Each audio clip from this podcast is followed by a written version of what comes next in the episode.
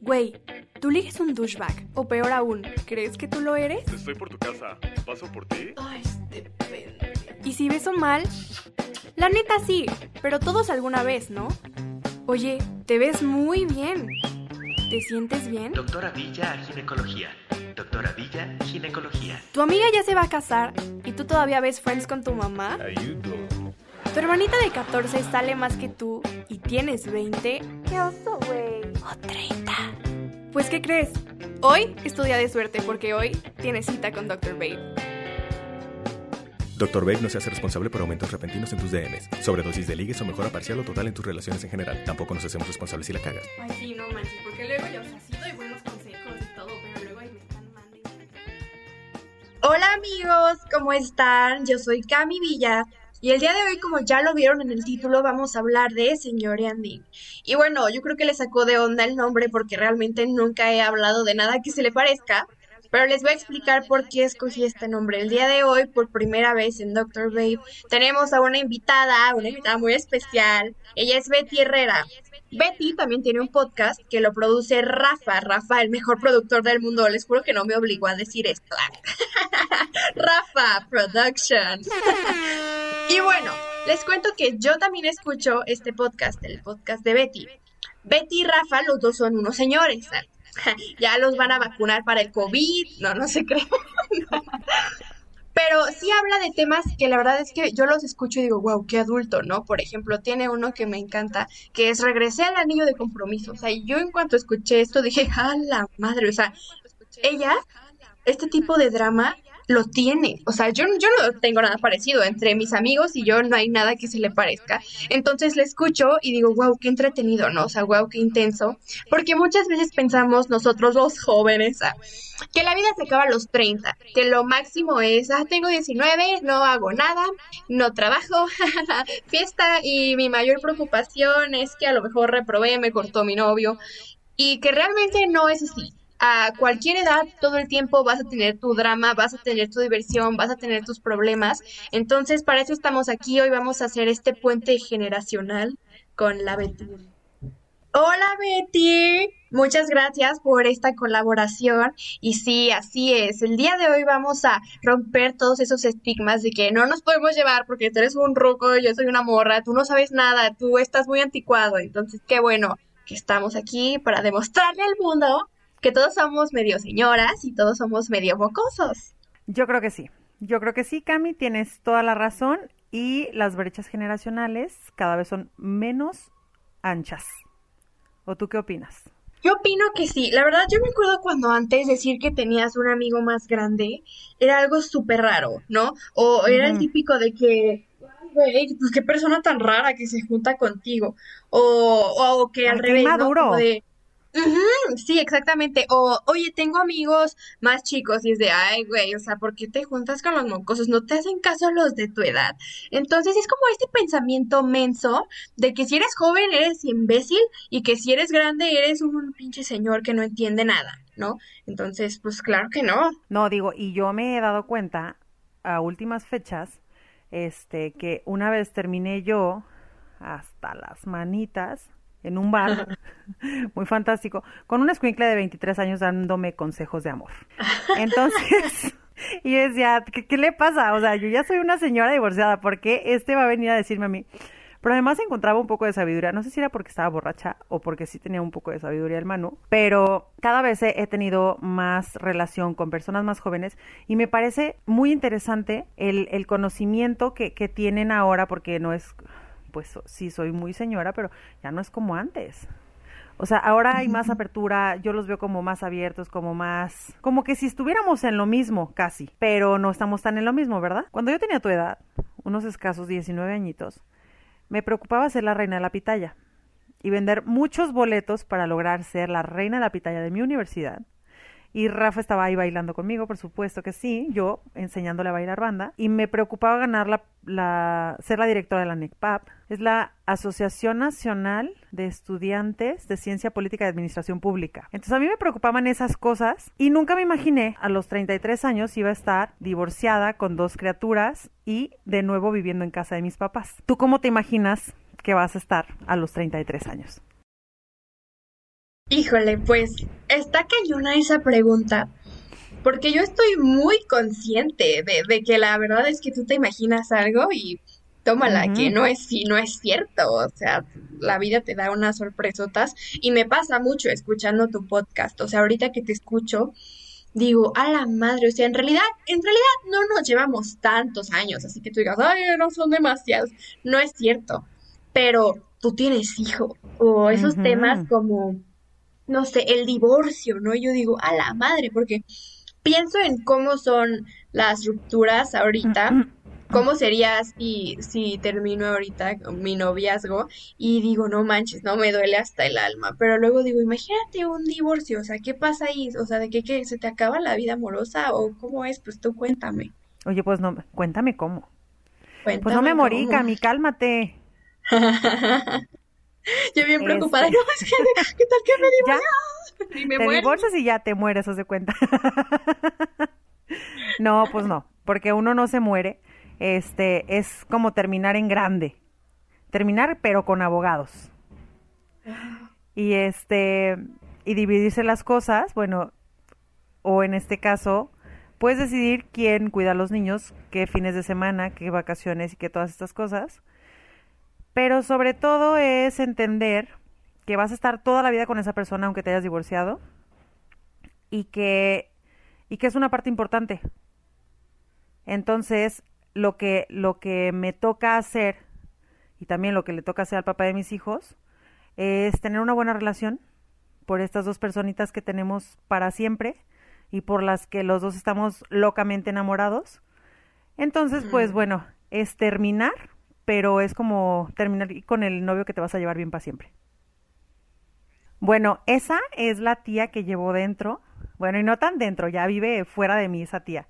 Pero ahora, como además soy muy moderna, este es una friega. Casarse es una friega, ser mamá es una friega. Y todos los que me conocen saben que hablo con la verdad. Con eso sí nunca miento. A mí a lo mejor puede sonar la mamá más hedionda del mundo, pero a mí siempre me dicen, ay, qué padre tener hijos. Y yo pongo cara de, ¿what? ¿De qué estás hablando? Es una super friega. Y el matrimonio también es. O sea, no, no digo que no se casen. Pueden escuchar mi primer episodio para que vean que no tienen que casarse, a menos que ustedes decidan hacerlo. Porque luego, Cami, yo te digo que me casé porque yo creía que iba a ser una idea maravillosa y que mis papás iban a estar contentísimos. Y luego ellos me dijeron, ay, no, Betty, no te pases. O sea, ¿a mí qué? Con que tú estés contenta es suficiente. Pero entonces a tu edad yo no lo entendía de esta manera. Me tuvieron que llegar unos catorrazos para que dijera, ay, pues estás haciendo todo al revés. Entonces me encantaría, me encantaría, me encantaría que las personas de tu edad siguieran su corazón y nada más su corazón y no trataran de cumplir las expectativas de otras personas, como mi generación de señoras lo ha hecho por mucho tiempo. Sí, claro, sabes que yo siento que, que obviamente está esta idea, ¿no? Creemos que hay un libro que se llama La vida y lo que tienes que hacer. Entonces creemos que a fuerzas es Luego, luego salgo de la prepa y en chinga escojo una carrera porque eso es lo que se debe de hacer, porque si no soy un huevón, entonces estudio algo que a lo mejor ni me gusta. Luego ya terminé la carrera, ahora tengo que chambear, entonces pues ya tengo unos 23 años, ya se me está yendo el tren, me tengo que casar ya. Entonces el primer pendejo que llegue y me pida matrimonio, yo le voy a decir que sí, porque a ver, a ver, Camille, este respétame, de mí no va a estar hablando. entonces, yo siento que esto es algo que gracias a Dios, gracias a Dios, creo que mi generación ya se está dando cuenta de que no, güey. La neta, no tiene que ser así. ¿Qué, qué fue eso que se escuchó? Mi hijo. Ah, no lo quiten, esto no lo quiten, me o por favor. Ahí está, ese es un claro ejemplo. Eso pasa, Cami, cuando tienes las criaturas que luego están escuchando YouTube ahí atrás, porque le presto el celular para que me deje grabar. Entonces, bueno, son cosas que le suceden a las madres jóvenes. Sí, claro, esto, esto me encantó, la verdad es que fue un ejemplo, no lo planeamos, te lo oscuro. Pero sí, yo decía que, que entonces esta generación cada vez ya se está dando cuenta de que no es así, o sea, no a huevo tienes que hacerlo, pero, ojo, esas ideas que se han tenido desde toda la vida, no es tan fácil que de la noche a la mañana se pierdan. No es de que un día digas, sí, no, y no. Pues no es cierto. Aunque digas sí, no, ahí tienes la espinita de que creciste con eso. Ah, no, Y y yo creo probablemente que- tú la tengas por ahí en tu mente. Sí, claro, entonces escucharte a ti, digo, no manches, tengo suerte, ¿no? O sea, tengo suerte porque tu generación estaba mucho más atada a eso. El otro día yo hablaba con Rafa de la generación X y cómo esta generación es terrible. No, no te creas, no te creas, no es Es que terrible. es la generación de Rafa. No, no, no es terrible, pero creo que es esta generación que no quiero sonar gacha, pero así es como lo veo, para que tus escuchas literal digan, así nos ven estos morros, pero la veo como una generación medio frustrada. Creo que es la que ya tenía todas estas ideas de, híjole, a lo mejor no quiero, pero que seguían, ¿no? Con lo que, bueno, pero esto es lo que se sí, debe de supuesto. hacer. Y yo los veo que, creo que la generación X es la generación más emputada. Es la generación que luego, luego, se, de que se enoja y empiezan a, con, de que a ser súper agresivos, o de que tú, o son los típicos que te dicen, porque soy tu madre, y tus argumentos válidos a mí no me importan. No estoy hablando de mi mamá, o sea, mamá ignora que eres generación ¿sí? X, no estoy hablando de ti para nada. Pero, pero sí, entonces, eh, me, me gusta hablar contigo y ver que, que me dices esto, ¿no? O sea, que a pesar de que ya viviste todo esto, que tú seguiste lo que tú pensabas en ese momento, que ahora digas, pero no, y no se me acabó la vida. Y eso está perfecto, porque ahí es donde yo digo, ah, la vida no se acaba a los 30. O sea, No, no, no, no, no. ese, sigues vivo, ¿no? Pues sí, entonces tu vida se acaba el día que te mueres, ¿no?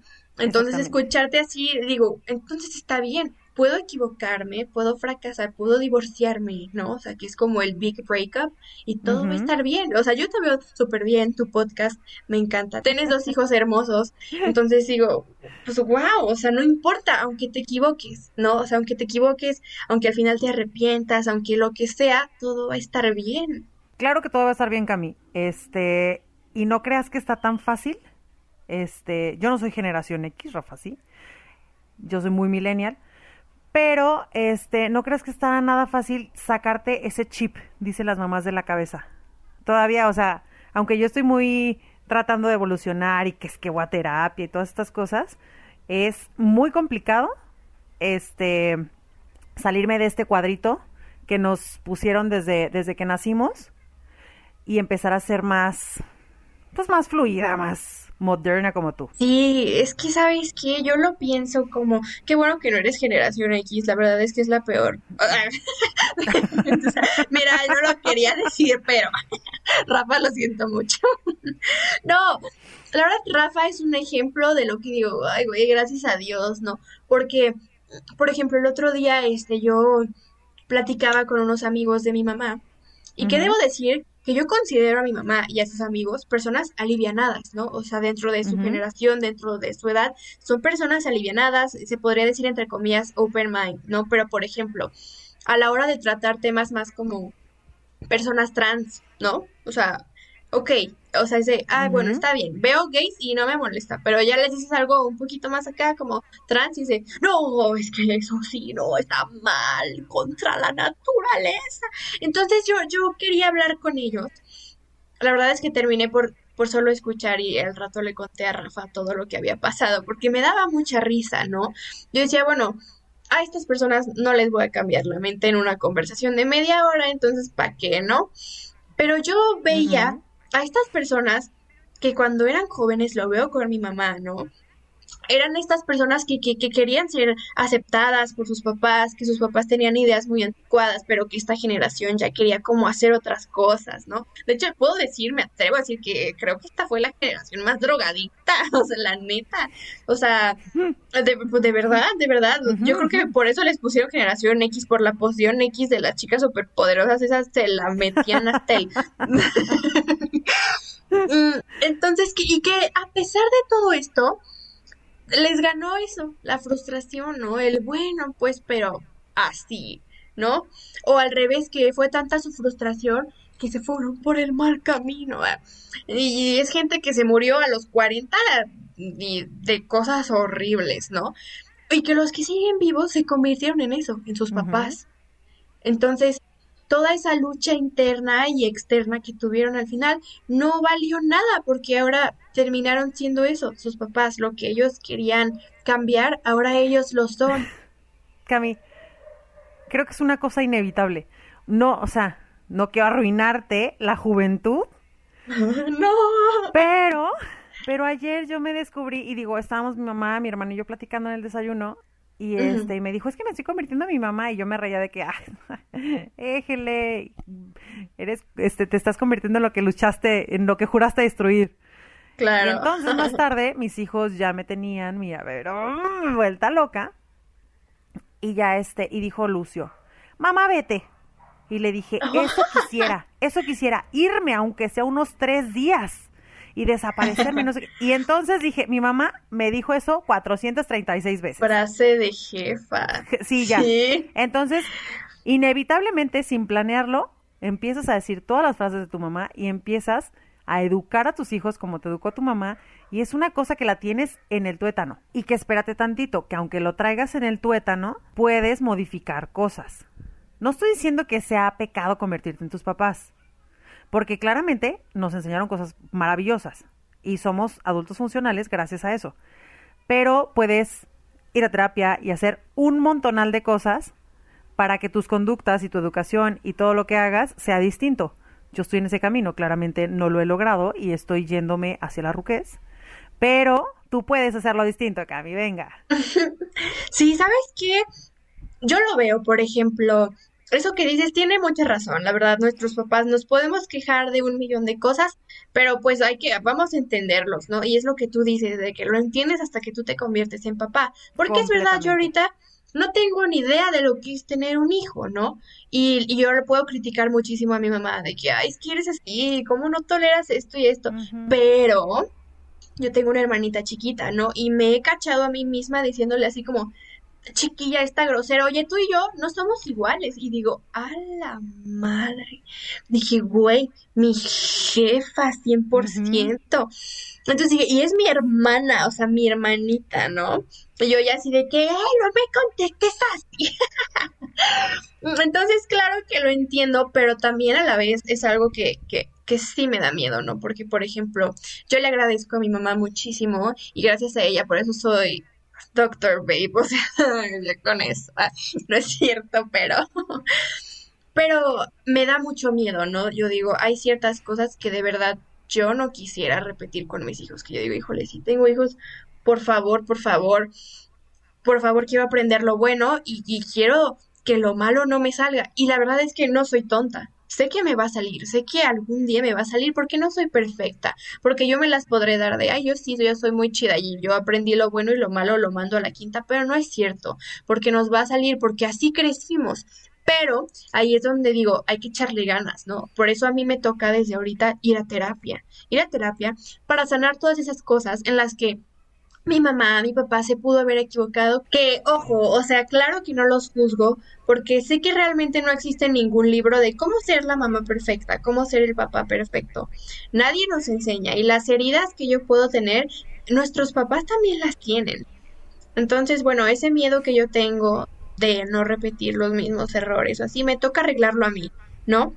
Llega una edad donde ya no puedes culpar a tus papás por cómo eres o por, por en qué te equivocas. Ya no es tu, ya no es su culpa. Ya estás grande, ya piensas, ya puedes actuar, entonces te toca a ti resolverlo. Si yo no quiero equivocarme en las mismas cosas, me voy a encargar de llevarme mí misma terapia y arreglarlo, ¿no? Entonces, eso es, creo que lo, lo único que les puedo recomendar. Si ustedes tienen miedo de convertirse en sus papás, no digan, ¡ah, qué miedo! Y ya. No, pues hagan algo, hagan algo, resuelvan ese miedo.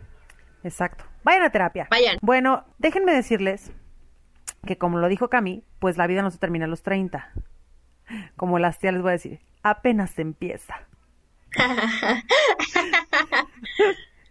No, la verdad es que los de 30 somos como personas de 19 que igual comparten memes y pierden el tiempo y tienen grupos de WhatsApp de pura tontería con sus amigos, solo que tenemos más deudas y responsabilidades. Disfruten no tenerlas, disfruten perder el tiempo en la universidad, en la preparatoria, en donde estén y déjenme les digo que, digo, yo que escucho a Cami, me muero de risa porque yo antes decía, esta, esta chamaca, ¿qué me va a decir ahora? Que si el ghosting, pues ya me pasó a mí también el ghosting y yo apliqué en alguna ocasión así a mis, a mis muchos años. O que si su booty calling, ¿a quién no le han mandado su ontas a las 2 de la mañana? Ay, no, y que si su chapulineanding, ¿Quién no ha andado con el novio de, ay, de la amiga? Qué barba, qué gente. Entonces, la vida no se termina y nos siguen pasando cosas muy similares, solamente en otros contextos. Agárrense el cinturón, vayan a terapia y disfruten todos sus veintes, porque los 30 son los nuevos 19. Y a mis treintones, veinticincoañeros y todas estas personas de, de, que son más grandes que Cami, que nos escuchan, déjenme decirles que hay un montón de sabiduría en nuestros en nuestra voz interior, en nuestro joven interior y que escuchemos y que nos acordemos todos los días, o bueno, si quieren no todos los días, pero sí de repente un día, lo que soñábamos que íbamos a hacer cuando tuviéramos nuestra edad. A lo mejor todavía no es demasiado tarde. Y quizá si los sueños cambiaron, de todos modos ahí están, y de todos modos tenemos sueños, y no porque seamos adultos con deudas y responsabilidades, no vamos a cumplirlos y ya es todo, adiós. Y bueno amigos, entonces mi conclusión es, escuchemos a alguien mayor. Pueden ir a escuchar su podcast, la verdad es que está muy bueno, porque es como un vistazo, ah, vistazo, ah, frase de señora, es como un vistazo a lo que nos va a tocar vivir, ¿no? Que si el divorcio, que si los hijos, que si devolví el anillo, que si me casé porque mis papás, todo eso ahí está. Y nos va a tocar, ¿no? Entonces, cuando eres joven crees que vas a ser cool y padrísimo para siempre. Y, y resulta que luego el todas mías es un pinche señor calvo y gordo. Entonces, o sea, así es la vida, hermanos, su cuerpo se acaba. Así que aprendan cosas, eh, nutran lo que va a estar para siempre, que es su cabeza. Entonces, olvídense un poquito de lo superficial que es tan importante para nosotros a esta edad, ¿no? Y aquí me estoy hablando a mí misma. y, y, traten lo que va a estar ahí para siempre, ¿no? Porque algún día vamos a tener hijos, algún día nos vamos a casar, algún día igual y no, pero algún día vamos a ser mayores, algún día vamos a tener deudas. Entonces, preparen eso, sus cabezas, que ahí va a estar siempre. Y para los grandes que me escuchan, me siento como, ya saben, cuando ibas a fiestas y te sentaban en una mesita y los grandes estaban en otra mesita, pero de repente te hartabas y llegabas a la mesa de los grandes y ya me hartean, ya me quiero.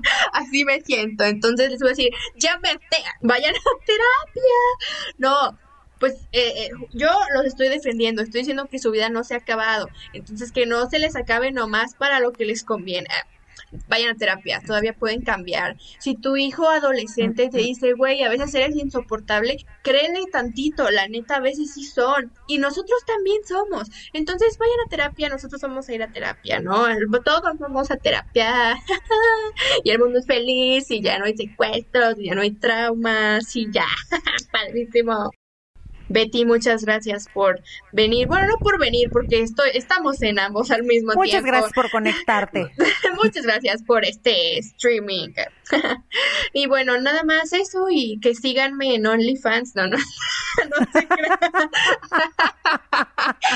es broma. Y nada, amigos. Pero si quieres, no es broma. Pero si veo que me empiezan a depositar, no, no es cierto. y amigos, pues ya se las sábanas, eh, si les gustó el episodio, qué bien, si no, no me importa, no es cierto. Eh, vayan y cuéntenme qué les pareció por Instagram, cuéntenme sus historias de historias pasadas, cómo les fue con Celosing, si reflexionaron, cómo les fue con este, si ya lloraron, si ya le fueron a reclamar a su mamá que vaya a terapia. Acuérdense que estoy en Insta como dis.is.drdoctor.babe y vayan, por favor, me encanta escucharlos y les recuerdo que yo conozco a Betty gracias a Rafa, que es nuestro productor, gran productor. Rafa Productions. Y que creen, él también ya tiene su podcast y está muy bueno. Entonces, él es su propio productor y su propio talento porque le gusta opacarnos. Se llama Intervalos de Conciencia. Está muy bueno. Por favor, vayan a escucharlo. También les dejo las redes sociales de mi amiga Betty por si la quieren seguir. La verdad es que su contenido es muy, muy bueno ya saben, un vistazo al futuro. ¿eh? Está en Instagram como arroba, cuéntame como podcast. Y no se preocupen porque la próxima semana tienen cita con Dr. Babe.